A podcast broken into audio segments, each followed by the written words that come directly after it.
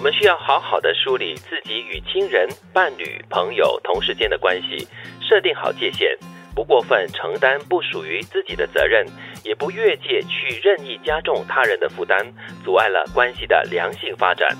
有些时候我们很难划分清楚朋友跟同事，或者是亲人、爱人，或者是朋友跟好朋友，或者是闺蜜、同事跟朋友之间的关系很难划分的。嗯，有时我觉得。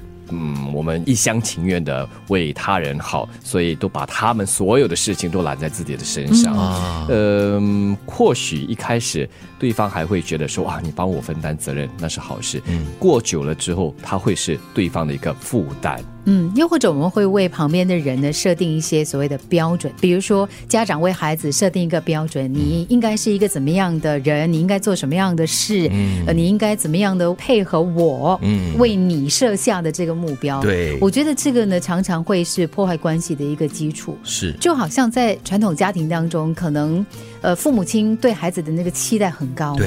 所以他就觉得说，哎，你应该用这样的方式来过日子。是，所以呢，他就会产生很多的矛盾跟冲突。尤其是当父母跟孩子这样子说的时候呢，他会加一句话：“我这样子做跟这样子为你计划，都是为了你好。”嗯，但是孩子并不觉得这是我真正的想要的好啊。嗯，这是亲子关系啊。如果说到朋友啊、兄弟姐妹啊，甚至是同事，嗯，他的所有的工作、他的所有的责任，你都来扛的话，一累死你自己；二，你对对方未必是件好事，因为他永远不能。学习不能成长，而且还养成了一种依赖的习惯，长久来说的话，也会影响了双边的关系。嗯，家长对孩子的话呢，可能在孩子成年之前，他是一个引导的一个作用，所以你为他设下标准，帮助他去建立他的价值观，我觉得那是一定要的。但是到孩子可能十八九岁过后呢，你就要慢慢的以他是一个成年人来看待他，允许他去做自己人生的选择，为自己的人生来负责。不然的话呢？其实你会破坏跟孩子之间的关系。其实我觉得这样是一个还蛮难过的一个状况的，因为孩子在那个十八岁到慢慢成人之后那个阶段呢，其实他是很需要家人的支持的。对，嗯，是要心理上的支持。我受伤的时候可以回家跟你说，而且他们也需要你尊重他的一些想法。对，这很重要。所以刚才提到的指引、支持很重要，嗯，不是带他做所有的决定。嗯，但是设定好界限哈，这一条界限真的很难划，要特别的小心。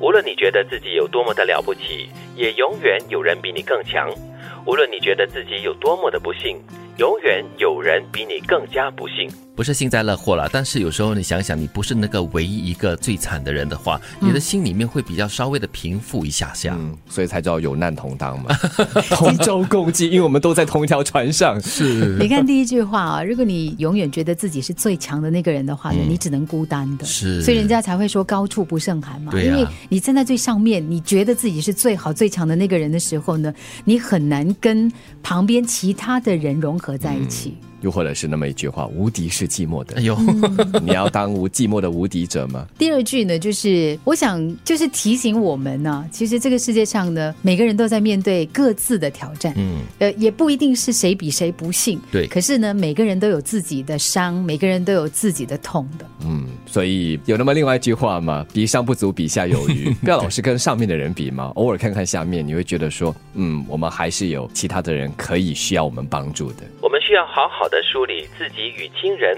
伴侣、朋友、同事间的关系，设定好界限，不过分承担不属于自己的责任，也不越界去任意加重他人的负担，阻碍了关系的良性发展。无论你觉得自己有多么的了不起，也永远有人比你更强；无论你觉得自己有多么的不幸，永远有人比你更加不幸。